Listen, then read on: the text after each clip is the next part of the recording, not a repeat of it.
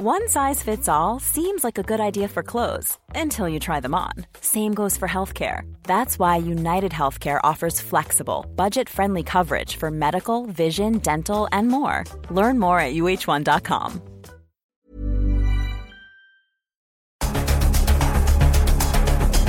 Los expertos se reúnen para debatir, desmenuzar a la noticia y a sus protagonistas. Esta es la mesa de opinión de El Heraldo de México y La Silla Rota. Bajo la conducción de Alfredo González Castro y Jorge Ramos por El Heraldo Radio. Iniciamos.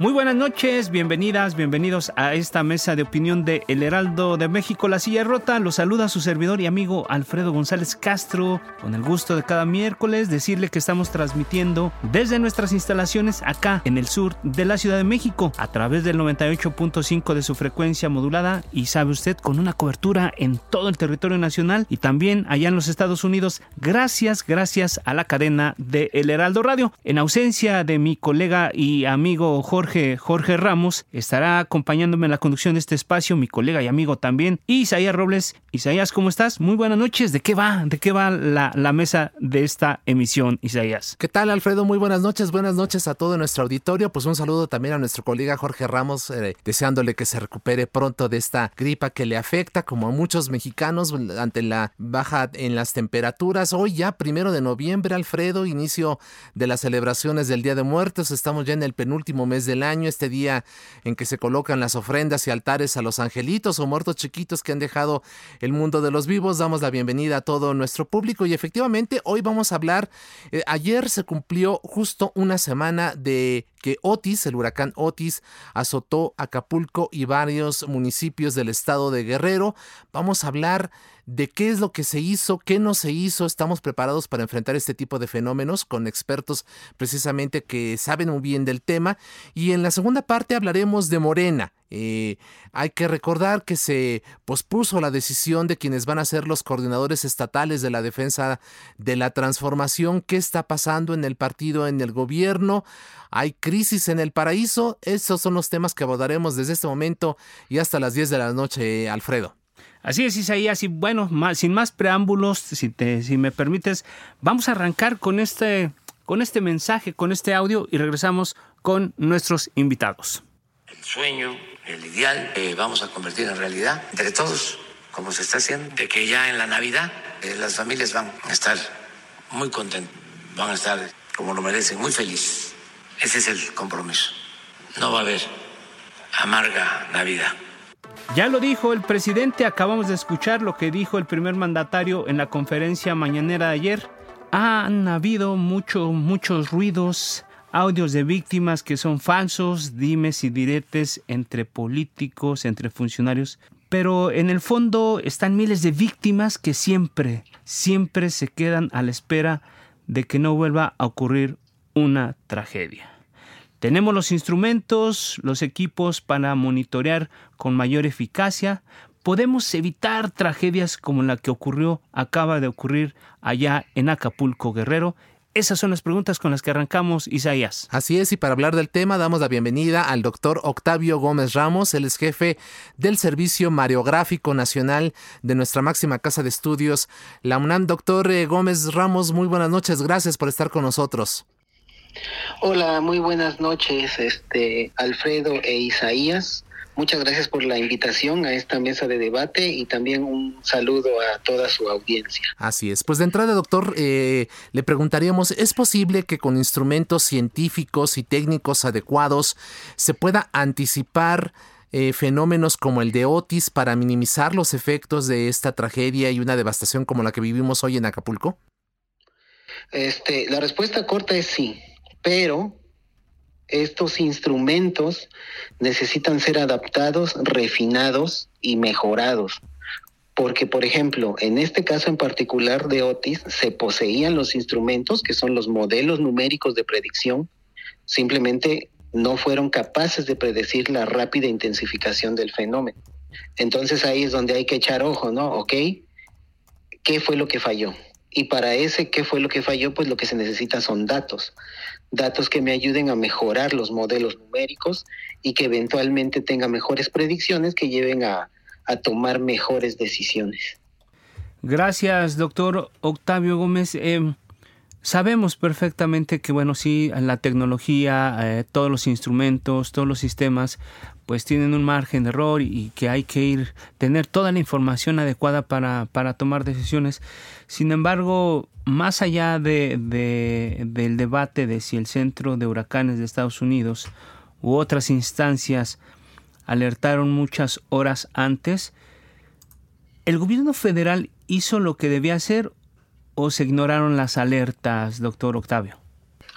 Pues miren, yo en realidad poseo poca información de eso como para opinar, pero lo que sí les puedo contar es que en este caso y en muchos casos el modo de actuar está protocolizado, eh, es un protocolo. O sea, no, no es a lo que se le ocurra el que está en cuestión, sino que ya se tiene un protocolo y se debe ejecutar ese protocolo. Ahí lo que habría que averiguar es, se ejecutó el protocolo y si sí se ejecutó, entonces, ¿qué fue lo que falló? No fue suficiente el tiempo, no fue suficiente el resultado de los modelos numéricos norteamericanos, porque también hay que recordar que, eh, por así decirlo, México está suscrito, está asociado con la agencia norteamericana. Ellos son los que proveen el pronóstico oficial y con base en ese pronóstico es que se siguen los protocolos que se siguen en México. Y eso es a lo que me refería hace rato con que hay que adaptar. Si hubo fallos, hay que revisar dónde estuvo el fallo y hay que adaptarse. Y considerar, por ejemplo, que uno de los escenarios de cambio climático que se mencionan es no tanto el aumento en la aparición de estos fenómenos, pero sí en su intensidad. Entonces también considerar si en los modelos numéricos y en los protocolos ya se está empezando a tomar en cuenta el impacto del cambio climático. Ahorita todavía es, digamos que el, cambio climático para estudiarse y saber bien, sí, mira, esto pasó, se necesita de un, buen periodo de tiempo de datos, ¿no? De ver varios huracanes, ver cómo efectivamente se cumplió lo que se pronosticaba y entonces ya se puede decir, ah, pues miren, efectivamente han aumentado su intensidad, no su eh, número, pero sí su intensidad. Y entonces es ahí donde la ciencia, la academia y todas las entidades involucradas pues deben estar constantemente trabajando, actualizándose, revisando, con el objetivo final pues de que no haya tragedias humanas. Bien, pues muchas gracias, doctor Octavio Gómez y también Isaías, amigos del auditorio. Decirles que también está con nosotros en la línea telefónica el doctor Benjamín Martínez López del Instituto de Ciencias de la Atmósfera y Cambio Climático también de la Universidad Nacional Autónoma de México. Doctor Benjamín, gracias, muy buenas noches. Gracias por recibirnos la llamada. Muy buenas noches y gracias por la invitación. Dígame qué le puedo servir. Gracias, doctor Benjamín. Si nos permite, vamos a abrir este, su intervención con esta pregunta. En México estamos capacitados y tenemos el equipo necesario para hacer frente a estos desafíos de la naturaleza, doctor. Bueno, mire, yo pensaba que sí, pensaba que sí, porque el hecho que haya ocurrido una tragedia como la que estamos viendo, eh, es bastante, bastante fuerte, ¿no? Eh, pero sobre todo el hecho de que eh, ni los modelos del mundo, ni lo que se ocupa en México fue capaz de hacer una predicción certera de la trayectoria, pero sobre todo de la magnitud de esta tormenta que llegó a huracán 5 en algo de tiempo récord y que le pegó con todo a Acapulco como categoría 5. Eso realmente para los centros de pronóstico debería ser una cuestión inaceptable, ¿no? Gracias, doctor Benjamín Isaías. Así es. Eh, hace unos minutos eh, el doctor Octavio Gómez nos hablaba precisamente de que México está inscrito a instrumentos de Estados Unidos, al Centro de Huracanes de Estados Unidos. Le, preguntaríamos, le preguntaría ahora entonces, eh, doctor, si dependemos justamente de la tecnología y de la información que proporcionan estos organismos de otros países para enfrentar huracanes en México y, qué tan bueno o malo puede resultar esta situación de dependencia de la información que se genere, por ejemplo, en el Centro de Huracanes de los Estados Unidos. Pues mire usted, la, la ciencia tiene que ser una cuestión de colaboración y algo tan importante como la protección de nuestra seguridad nacional es algo nacional. Entonces, aquí el punto es, yo no estoy en contra de colaboraciones internacionales, al contrario, es algo muy bueno, pero aquí el punto es que, y es algo que he dicho algunas veces, ¿no? Y que realmente hasta que me demuestre lo contrario, lo voy a seguir diciendo. Estados Unidos tiene un interés muy grande en los huracanes que se forman en el Atlántico incluido el Golfo de México y el Mar Caribe. ¿Por qué? Porque estos huracanes se forman y les pegan a ellos. Todos los huracanes que se forman en el Pacífico Oriental nos pegan a México, claro, los que nos llegan a las costas, no los que se van para mar adentro, eso no nos interesa. Pero sí los que se forman en nuestras aguas y le pegan a las costas del Pacífico mexicano. Ahora bien, ¿no habían fallado esos pronósticos? Bueno, habría que ver por qué falló, ¿no? Y hay varias cosas que pueden haber influido, pero lo que usted menciona, el instrumental, los datos, es una cuestión fundamental. Las ecuaciones en las cuales se basan todos esos pronósticos meteorológicos son ecuaciones, son leyes de conservación que se conocen desde hace muchísimos años y hay equipos de cómputo muy especializados que resuelven esas ecuaciones, las integran en tiempo. ¿Qué quiere decir eso de integrarlas? Que necesitamos un estado inicial. Un estado inicial quiere decir que cada celda de ese dominio que se va a simular tanto en el eh, horizontalmente como verticalmente tiene que conocerse y a partir de ese estado inicial ya comienza la integración. Vamos tiempo adelante, tiempo adelante y así sucesivamente. Si usted conoce las leyes, tiene los modelos más sofisticados, pero no tiene bien la información inicial, entonces prácticamente es imposible que el modelo simule lo que podría evolucionar. ¿Por qué? Porque generalmente si el modelo está bien hecho y la condición inicial está bien hecho, un horizonte a 24 horas, a 48 horas no debería ser problema. Sin embargo, aquí falló radicalmente. Entonces, para mí fue un problema de valores iniciales, no se conocían bien y algo que corrobora esta idea que tengo y que tienen muchas personas, no nada más yo, es que precisamente ya que llegó el, el avión que huracanes, ya que se tomaron datos, entonces emitió ya una alerta de que se estaba intensificando, etcétera, ¿no? Es decir, eh, eh, instrumental tienen ellos aviones y todo esto para tomar esos datos, sí, pero es muy caro, ¿no? Entonces aquí es donde realmente surge esa cuestión de que el gobierno mexicano debería hacer más para asegurar que esa información fluyera, para que esas colaboraciones quizás México aportara más, llegar a acuerdos, no sé, esa es cuestión de los de los políticos, de los que mandan, pero desgraciadamente en México, y lo voy a decir, mire, y se lo voy a decir a usted abiertamente, y aquí hablo a título personal, ¿no? Y a título personal es que realmente para mí las personas que toman las decisiones en algo tan importante como la protección civil tienen que ser personas que entiendan. Y ya usted pregúntele a quien tenga que preguntar quiénes son las personas a las que yo me refiero. Bueno, esto que nos comenta usted es, extremadamente preocupante. Primero porque eh, los, los modelos están, no, están, no corresponden ya a la realidad, porque se requiere mucha tecnología y también porque se requiere una actuación más eficaz y sobre todo una especialización de quienes tienen en sus manos la responsabilidad de prevenir este tipo de fenómenos. Pero ahora, bueno, yo, yo le quiero preguntar ahora al doctor Benjamín, ¿quiere decir que eh, tenemos, eso preocupa más porque al parecer el futuro de estos fenómenos naturales será cada vez más peligroso por el cambio climático, doctor Benjamín. Sí, pero mire, aquí matizando un poco, o sea, yo no dije que los modelos no funcionaran, yo lo que estoy diciendo es que el problema es la condición inicial, o sea, los datos con los cuales uno inicia el modelo. O sea, los modelos están muy bien, hay de muchas categorías, modelos más buenos que otros, etcétera, dependiendo de la región, parametrizaciones que utilizan, algunas cosas por ahí. Pero todos ellos se basan, como le comenté en mi intervención anterior, con la condición inicial, tanto en la atmósfera como en el océano, ¿no? Entonces, por un lado hay que ver que realmente se les se le dé al modelo la condición de temperatura del mar. También una cosa súper importante que no hacemos es que necesitamos un sistema que simule todo acopladamente, es decir, la atmósfera acoplada al océano, que intercambien información. Eso es muy importante y eso sí hay que mejorarlo. Eh, pero también los americanos no lo hacen y no, no han fallado. ¿Por qué? Porque la condición inicial, los datos que ellos tienen eh, son de mejor calidad y mayor densidad. Aquí lo que hace falta en cuanto a información para inicializar el modelo, son datos. O sea, haga de cuenta que tenga usted que lance globos y que usted tenga la temperatura de la atmósfera en distintos niveles, la humedad relativa, el viento, etcétera, ¿no? Y eso se le mete al modelo y con eso prácticamente no va a fallar, al menos no va a fallar en 24 ni en 48 horas.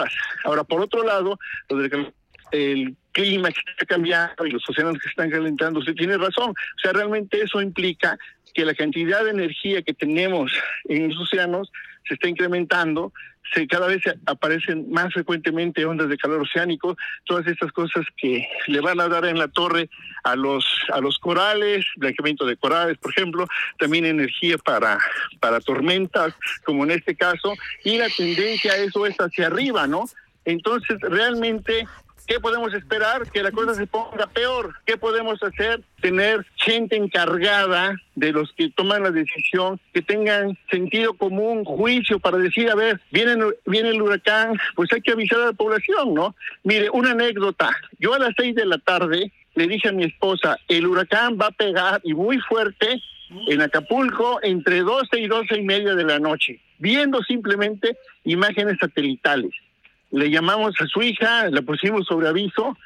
Ah, yo nunca escuché, a las seis de la tarde, yo nunca escuché que realmente se les dijera vía medios masivos de comunicación a la gente, viene algo fuerte, ¿no? No, todos estaban ahí pensando que no pasaba nada, ¿no?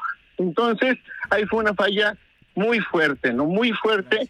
Y yo pienso que cuando hay pérdidas humanas, pues se tiene que buscar la responsabilidad quién la tuvo, ¿no? Y por eso le dije en su momento, pues aquí se tomaron malas decisiones porque al parecer la información, al menos de los americanos, si usted quiere tarde, pero sí unas 12, 16 horas antes, ahí estaba donde se decía que se iba a intensificar.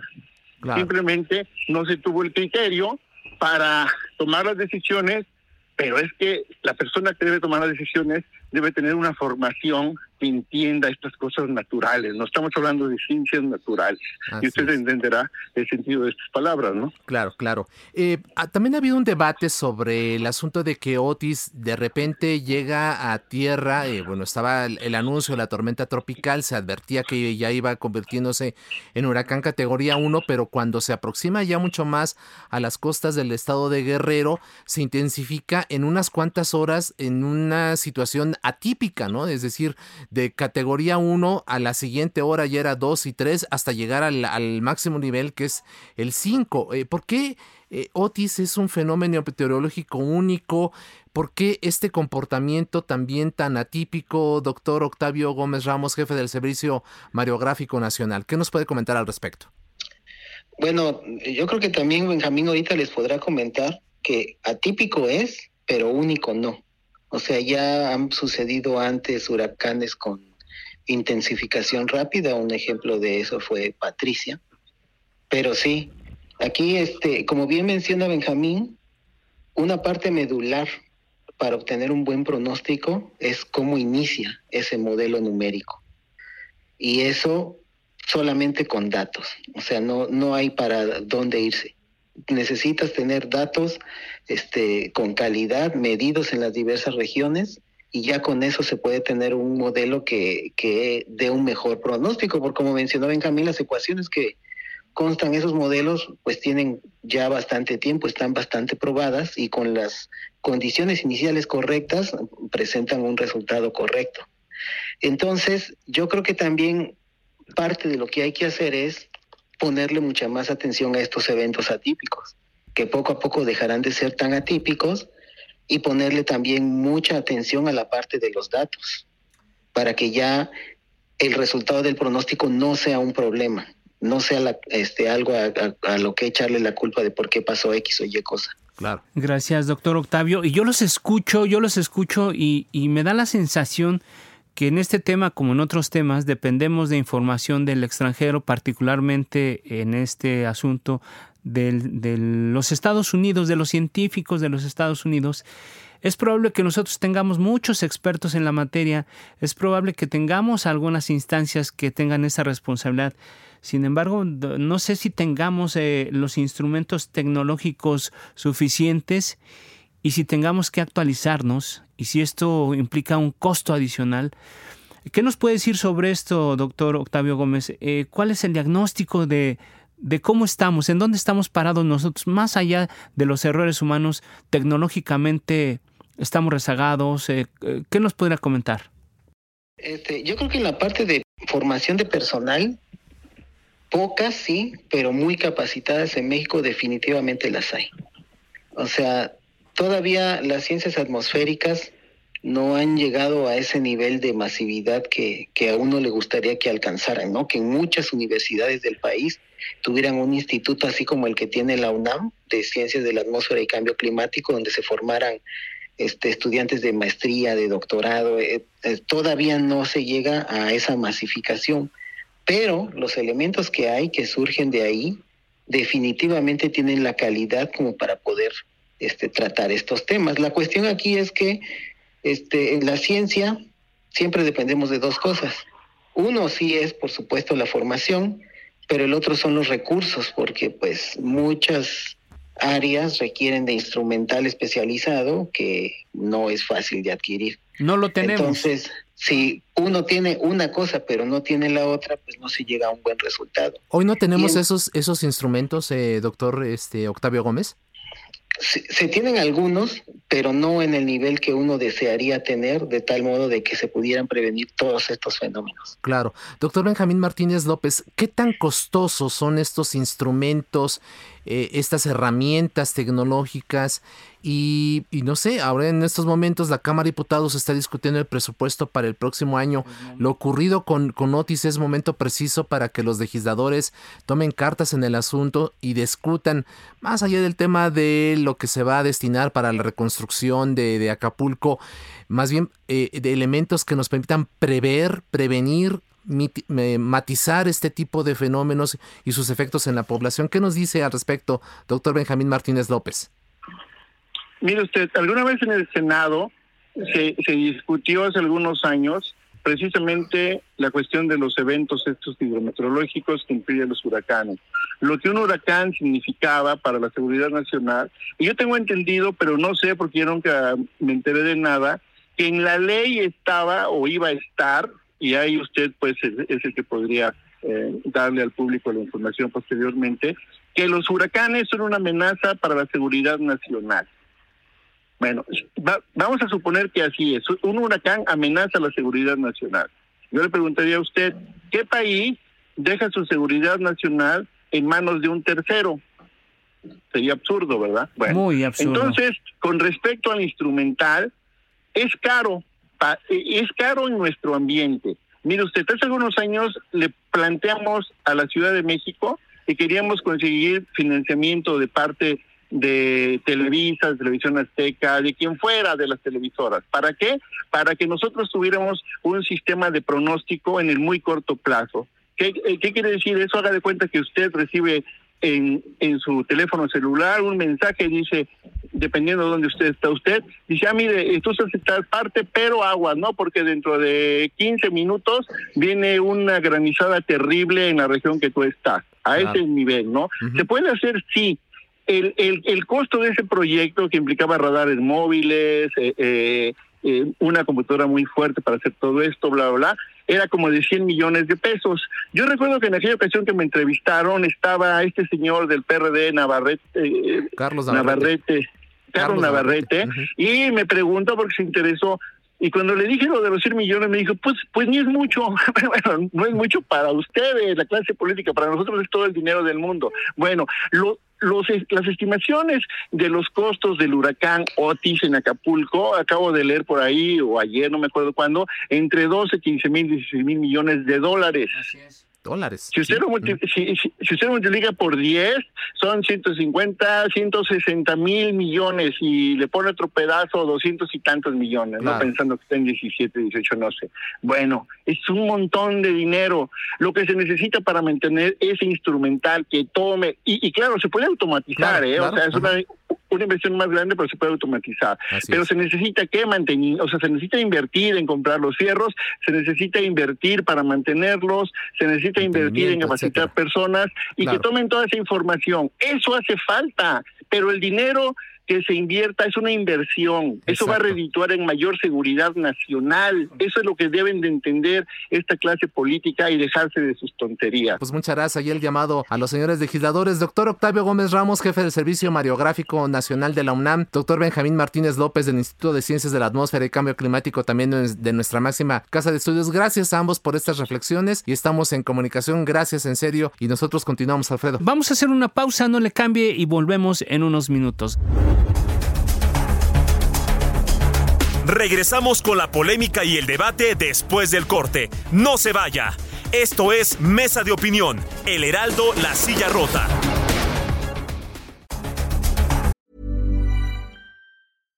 One size fits all seemed like a good idea for clothes. Nice dress. Uh, it's a it's a t-shirt. Until you tried it on. Same goes for your healthcare. That's why United Healthcare offers a variety of flexible, budget friendly coverage for medical, vision, dental, and more. So, whether you're between jobs, coming off a parent's plan, or even missed open enrollment, you can find the plan that fits you best. Find out more about United Healthcare coverage at uh1.com. That's uh1.com. El Heraldo, La Silla Rota, Mesa de Opinión. La polémica y el debate continúan.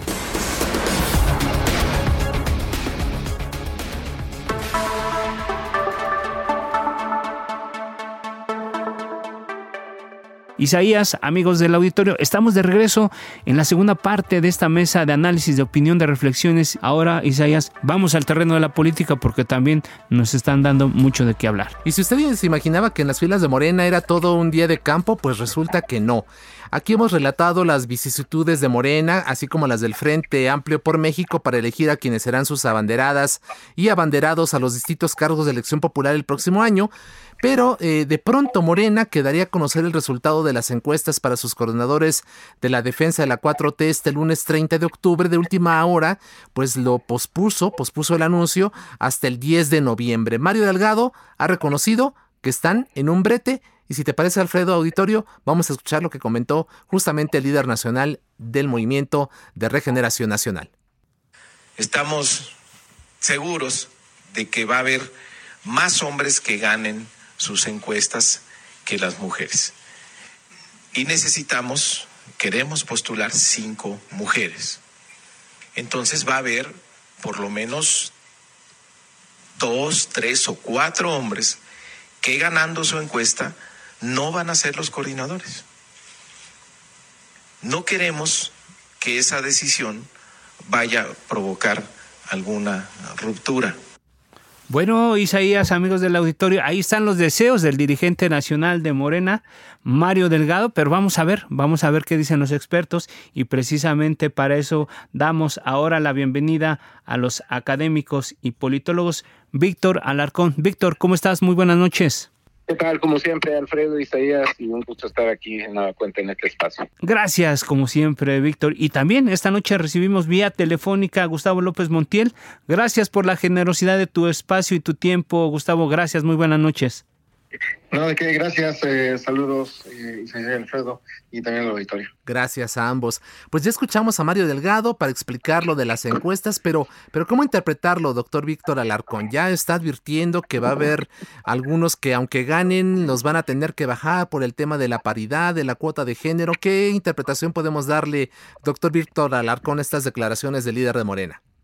Bueno, es indudable, o sea, la regla te obliga, es decir, no hay, no hay espacio para hacerse a un lado. De hecho, por eso un poco la, el, el estira de afloja que incluso observamos en días pasados en el Instituto Nacional Electoral para buscar a ver si había ciertas condiciones de flexibilización con respecto a este eh, a, la interpretación estricta o no de este principio constitucional de paridad en todo y que obviamente pues sí también ocasionó rispidez en la autoridad electoral en el seno de la autoridad electoral. Entonces, bueno, ante ya la circunstancia ineludible de que tendrán que ser cinco mujeres y cuatro hombres los que abanderarán en, eh, para cada instituto político que postule en las entidades eh, que renovarán gobernaturas, pues bueno, Mario Delgado pues ahora tiene que lidiar con, un hecho, ¿no? Es decir, eh, ciertamente es una variable que pues un candidato o candidata ahorita técnicamente puede seguir esperando hasta el final, eh, pues eh, buscar esa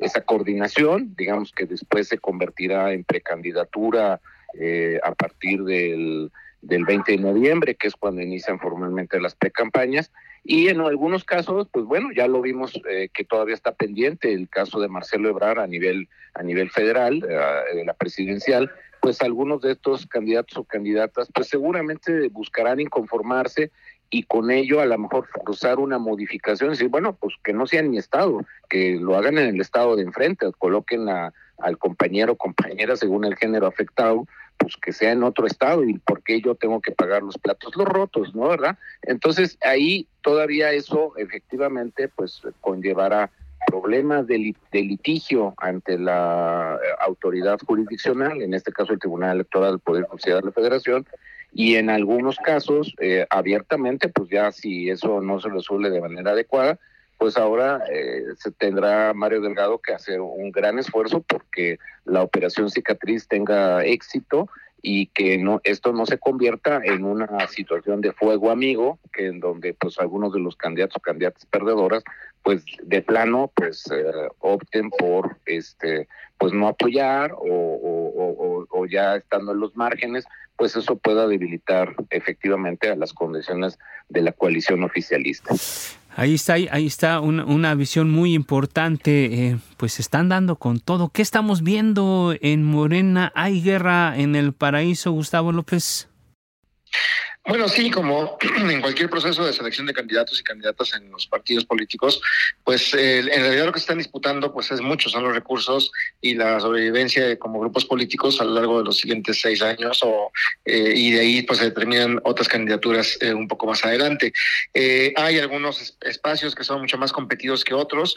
La Ciudad de México, por ejemplo, es uno de, es uno de ellos, pero también está pues obviamente este Morelos, también está Puebla, que es uno también de los lugares un poco simbólicos en términos de la, de la confrontación que se está dando ahí fundamentalmente entre dos, entre los primos. Así es, Chiapas, eh, por otro lado, y hay eh, en el mismo Tabasco, donde dos grupos, por ejemplo, están confrontados, ¿no? El grupo del secretario de Gobernación y el grupo, este, y, el grupo de May, ¿no? Por ejemplo. Pero el caso, eh, y hay algunos otros estados en donde todo parece como planchado, pero que parezca planchado no quiere decir que ya está, sino que al final de cuentas sí puede haber eventualmente rompimientos que lleven eh, pues a una debacle como ya ocurrió por ejemplo en el caso de Coahuila en algún momento en la elección este del año pasado. Entonces pues tenemos eh, eh, sí son los riesgos obviamente de cualquier proceso de selección de candidatos y candidatas a pesar de que se firman acuerdos de unidad pero pues en política nada es final y más aún pensando que Morena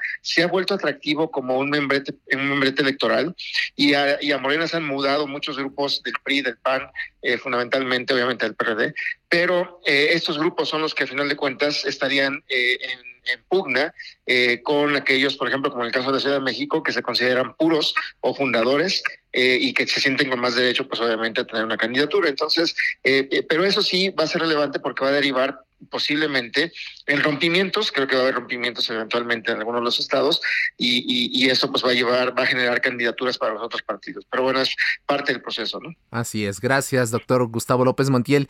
Ya usted anticipaba, doctor Víctor Alarcón, que una labor importantísima que tendrá en sus manos eh, Mario Delgado, líder nacional de Morena, pues será la operación cicatriz. Eh, sin embargo, pues eh, ya lo comentaba hace unos minutos el doctor López Montiel, pues habrá ruptura, de que habrá, la habrá, ¿no? ¿De, de qué manera puede la 4T tratar de evitar lo que parece ser este hecho inminente de la fractura, doctor Alarcón? Bueno, siempre el recurso disponible pues es la, la cantidad de puestos que están en disputa, o sea, es decir, puestos de similar importancia pues se pueden desplazar hacia posiciones a nivel gabinete, por ejemplo, eh, para conciliar el tema de las gobernaturas, el tema de coordinar los congresos locales, ahí donde haya renovación eh, en, estos casos, y eh, de esas instancias de representación, y desde luego conceder las presidencias municipales de ciudades capitales de importancia. Es decir, entonces el, la, la, el, el, pedazo, el reparto del pastel eventualmente tiene que alcanzar bueno, al menos un adecuado, una adecuada lectura, eh, tiene que cubrir tanto esta condición que impera al interior de Morena, ¿no? Que, que, implicaría dilemas, lo que conocemos los politólogos como los dilemas de crecimiento eh, y expansión de un partido político, que como decía bien mi estimado colega y amigo el doctor López Montiel, pues eh, son precisamente las condiciones de un partido que hoy en este momento es un partido atractivo, pero también hay que tomar en cuenta que también hay que conciliar incluso los apoyos que tienen que venir de sus aliados, es decir, no solamente el Partido del Trabajo o el Partido Verde, sino incluso algunas agrupaciones locales que a veces juegan con registros de partido estatal, que también forman parte o pueden sumarse a estas, este, a estas coaliciones, a estas alianzas. Entonces, como se puede ver, es una operación compleja pero si se tienen las condiciones y se va efectivamente trabajando eh, en esta distribución de posiciones de importancia, pues ahí eventualmente, eh, pues eh, lo, sustancial es que se pueda, digamos, este, hacer este, este adecuado reparto para que todo mundo al menos quede con algo, que eso era una de las viejas sabidurías que tenía el PRI, el viejo PRI, antes de la transición. Gracias, don Víctor Anarcón. Y bueno, uno, uno escuchando a los expertos dice, es una guerra de, sí, de cuotas, de cotos, pero también de vanidades. Hay, hay una guerra ahí interesante que se está gestando y además eh, en cada uno de los cargos parece que hay más aspirantes que, que, postula, que, que, cargos mismos. Entonces ahí va a estar un problema muy, muy complicado. Pero, eh, doctor Gustavo, yo te quiero preguntar, ¿Claudia Sheinbaum tiene el bastón con mando o el puro bastón? Porque ante los barruntos de fractura se parece que hace falta más que mano firme. ¿Cómo lo estás viendo tú, Gustavo? Sí, creo que al final de cuentas ella va a tener que lidiar y está lidiando en buena medida con la sombra del presidente. El presidente, aunque dice que no se mete, pero pues obviamente se mete y su figura ya está dentro, ¿no? Eh, cuando un político dice que no se va a meter, pues es porque está dentro. En realidad, este, eh, no tiene por ser distinto. Entonces, eh, creo que ella, al final de cuentas, eh, tiene que lidiar con esa sombra. Y pues al final de cuentas, lo que hemos visto es que, que si bien tiene el bastón, la figura del presidente hace que no tenga el mando completo, o por lo menos no se ve que tenga el mando completo. Eh, hay muchos grupos que están disputando sus decisiones. El evento este, en el que no se pudo realizar en la, en, la el eh, Estadio Plaza de Toros, perdón, en el Estadio Azul, es, perdón, eh, fue, este, me parece, es ejemplo de eso. No es posible que un evento de la candidata en donde va a firmar un acuerdo con todos los este, actores políticos relevantes no se llene o no vaya ni siquiera vaya la mitad del, del espacio. Entonces, ahí sí vemos, pues obviamente, un boicot por parte de los grupos eh, políticos de la Ciudad de México en este caso, pero también la falta de operación de los propios. Eh, en buena medida, eh, ella, si tuviese esa, esa, esa fuerza, pues podría por sí misma haber llenado ese espacio. Entonces, en previsión, pues obviamente, de lo que podrían hacer sus competidores dentro de Morena. Si eso lo vemos en la Ciudad de México, que es donde ella supuestamente tiene o tendría ascendencia y la mayor parte del poder porque fue jefa de gobierno, ¿qué podemos esperar de su presencia en los estados? En donde si bien hay gobernadores que operan a eh, a favor de ella, también estos gobernadores o gobernadoras eh, pueden hacerlo eh, por quien el presidente les pida. Entonces, me parece que sí está sufriendo y está lidiando y me parece que si gana la, la candidatura y después la presidencia, va a lidiar con la figura que el presidente le imponga. Así es, muchas gracias. Y ya que usted habló, eh, Gustavo López Montiel, eh, doctor, de, de, este asunto de, la Ciudad de México y del acto allí fallido en el Estadio Azul, eh, doctor Víctor Alarcón, ¿cree que este tipo de hechos que se están registrando pongan en riesgo la permanencia de Morena en la Ciudad de México? Bueno, como concuerdo con, con, Gustavo de que aquí el caso de la Ciudad de México pues es justamente un, un elemento sensible. Es decir, en la medida que, por ejemplo, el audio filtrado de Martí Batres, donde está, eh, digo, eh, eh, digamos, todavía hay que corroborar que, que, eso sea cierto, digamos, que divulgó un periodista de un diario de circulación nacional, eh, donde Martí Batres estaría dando instrucciones puntuales para que eh, editorialistas, este, encuestadores y otra serie de actores sigan tratando de mover este, apoyos a favor de Claudia Burgada, a pesar de que él mismo reconoce ahí que no hay un apoyo sustancial en las encuestas, bueno, pues eso demuestra, ¿no? Aunque él dice, bueno, es que no quiera contradecir a la jefa, como, como, como lo señala ahí expresamente, ¿no? Este, en su, en su audio, eh, pues bueno, pues esto nos da una idea, ¿no? De que eh, efectivamente, pues hay, hay un jaloneo muy importante, ¿no? Sobre los sobre los espacios, sobre las condiciones. Y la Ciudad de México es un territorio no consolidado, ¿no? Porque independientemente de los malos resultados que efectivamente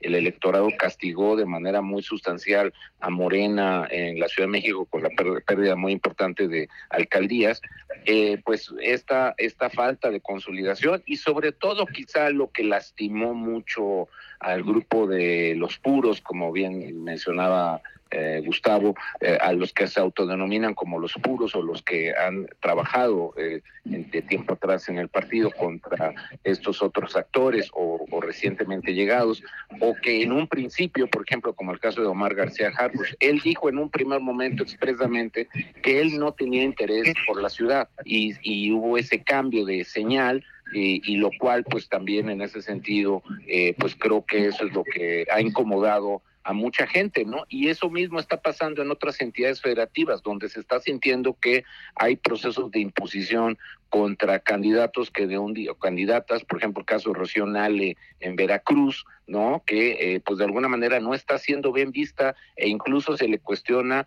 cómo se le puede premiar siendo para ser gobernadora si los resultados que ella ha ofrecido tanto en Pemex como en Dos Bocas y otras actividades de lo que ha estado bajo su supervisión en la Secretaría de Energía, pues esto contradice fundamentalmente pues a lo que de alguna manera pues eran como los conceptos, los valores, el, asunto digamos de eh, premiar digamos a, la constancia o, al, o la permanencia, el apoyo hacia el partido, entonces, y hacia el presidente sobre todo, ¿no? Entonces se sienten mal pagados por el presidente. Entonces creo que ahí está un tema que, que esa factura que Sheinbaum pues tiene entonces también y Mario Delgado tienen ahí que conciliar me parece a mí que eh, eh, forma parte de esta eh, dificultad muy abierta que podemos ir viendo cómo, insisto, ojalá, eh, digamos en este caso, las condiciones en las cuales este, pues, eh, ellos tendrán que resolver esto, pues marcará mucho, ¿no? De lo que puede ser o su capacidad, que incluso se tiene que trasladar a la renovación de los poderes legislativos. Es decir, no hay una garantía de que las cámaras eh, puedan también apoyar sustancialmente lo que ellos pudieran impulsar como propuesta de gobierno. Gracias, don Víctor Alarcón. y y como bien lo, comentas, más allá de la autenticidad o no del supuesto audio del jefe de gobierno, donde pide apoyar a, una candidata y, echarle toda la caballería al otro, eh, lo evidente es que existe, existe una crisis importante entre los grupos que disputan la candidatura aquí en el corazón de la República, aquí en la capital del país. Y bueno, lo, lo evidente es eso, y parte de eso ocurrió, se reflejó en, lo que pasó allá en el Estadio Azul. La dirigencia local de, Morena no fue capaz de llenarle un estadio a, su candidata presidencial, a Claudia Sheinbaum.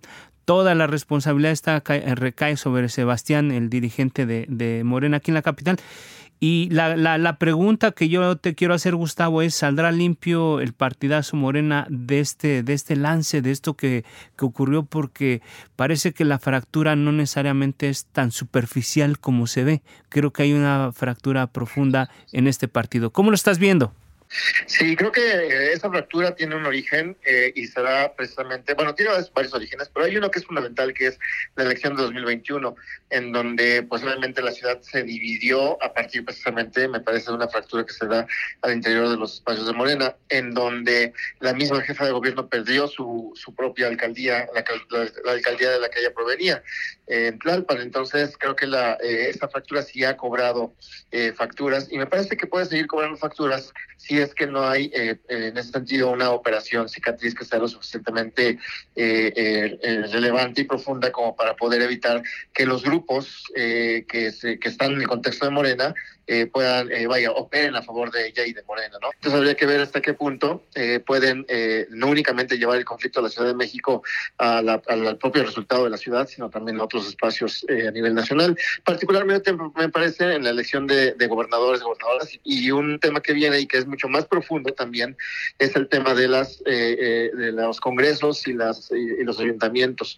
Y obviamente el Congreso Federal este, en ese sentido. Entonces, creo que ahí es donde eventualmente sí se pueden dar fracturas también relevantes porque eh, en buena medida estos grupos, todos los grupos políticos, tienen su fuente de recursos precisamente en los ayuntamientos, en los congresos locales o en el Congreso Federal y es de donde se nutren. Entonces, me parece que si no, si no obtienen las candidaturas que, que a final de cuentas eh, buscan y si no ganan, eso sí puede generar también, me parece, fracturas como se ha visto en épocas pasadas, como se veía, por ejemplo, en el contexto del PRD en algún momento, eh, eh, y que pues sí puede impactar de alguna manera un posible triunfo electoral. Hay que recordar que el presidente López Obrador ganó por su imagen, ganó por su, su arrastre, eh, pero esta condición no la tiene en la misma forma Claudia Sheinbaum. Por eso me parece que el presidente está buscando ser un actor fundamental de la elección eh, y está buscando ubicar temas para poder jalar a este electorado eh, que tal vez una candidata, eh, no, eh, vaya, Claudia Sheinbaum como candidata no puede jalar de la misma forma en la que él, lo hizo. Con estas situaciones ustedes ya han descrito, han hablado de algunos estados en donde es probable que haya conflicto y pues bueno, se, está poniendo interesante, ¿no? Parecía un día de campo el 2024, sin embargo lo que estamos viendo en realidad es que estos conflictos internos pueden provocar algunos, algunas sorpresas para, para el próximo año. ¿Cómo lo está viendo usted, doctor Víctor Alarcón? ¿Cómo ve ya la elección del 24 con todo este escenario que hemos analizado durante los últimos minutos con ustedes? Bueno, ahorita desde luego pues Morena está paradójicamente, eh, digamos, eh, cobrando una factura que, que, ellos mismos crearon, ¿no? De un proceso adelantado, de un proceso que generó muchas expectativas, en donde pues ahora más bien el tema es que conforme se va cerrando este, este espacio. Digamos que en un primer momento, pues, e, esta anticipación, pues, hubiera ayudado mucho a diluir las, las condiciones mismas de la conflictualidad pero cometieron creo que un error, el método de que, seleccionaron las encuestas, ¿no? Es decir, que me parece a mí que es un método que no da fluidez, e incluso eso también creo que le, le, eh, pasó en este caso en parte a la oposición, pero creo que la oposición tiene, a diferencia de, de, de, Morena, eh, esta, esta un poquito más de flexibilidad porque, bueno, pues se van a poder recurrir a, a procesos un poquito más tradicionales en cuanto a la manera en que pues hay abiertas negociaciones populares entre las dirigencias.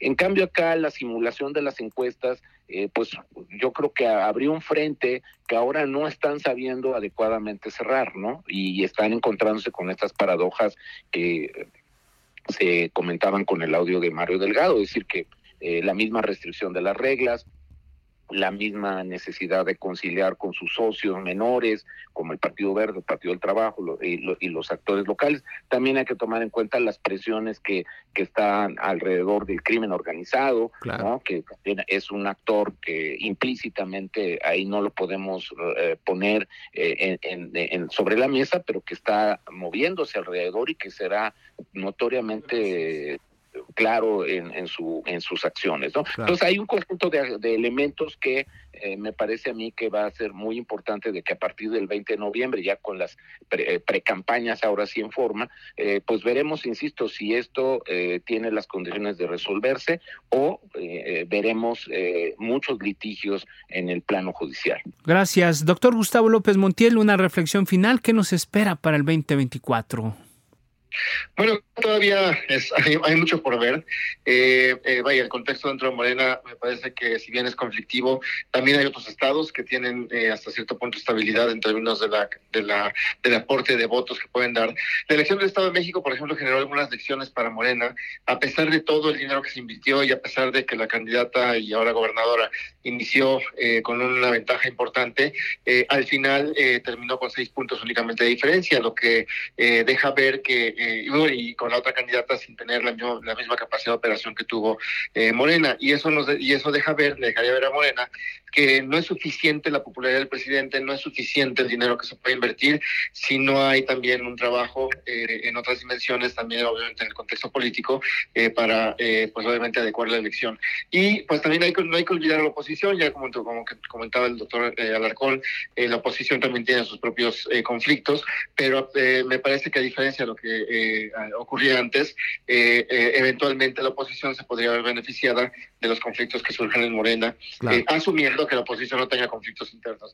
Así es. Doctor Víctor Alarcón, doctor Gustavo López Montiel, politólogos académicos, muchas gracias por esta conversación con el público de La Silla Rota, el Heraldo de México, y estamos en contacto. Los buscaremos, por supuesto, para seguir este análisis del 2024. Gracias por lo pronto, vamos, muy buenas noches. Gracias, buenas noches. Gracias. Un saludo a todos, Pues Isaías, amigos del auditorio, llegamos al final de esta emisión. Importante, importante lo que nos dicen los expertos. Vamos a seguir eh, puntualmente todo el proceso que, que envuelve a esta jornada de, electoral del próximo año, que además es una de las más grandes en la historia y por eso nos merece la atención, porque de eso, de eso dependerá el futuro de nuestro país común como una república. Bueno, Isaías, agradecemos siempre que nos acompañe el auditorio en esta emisión, también a quienes han hecho posible este esfuerzo, Ángel Arellano en la producción, Heriberto Cruz en los controles técnicos. Nos vamos, los esperamos el próximo miércoles a las 9 de la noche, también en la mesa de opinión a fuego lento y dentro de 15 días regresamos con esta coproducción de La Silla Rota, El Heraldo de México. Quédese con buena música en las frecuencias de El Heraldo Radio. Hasta la próxima. Muy buenas noches. La polémica por hoy ha terminado. Le esperamos el próximo miércoles para que junto con los expertos analicemos la noticia y a sus protagonistas en la mesa de opinión El Heraldo de México y La Silla Rota.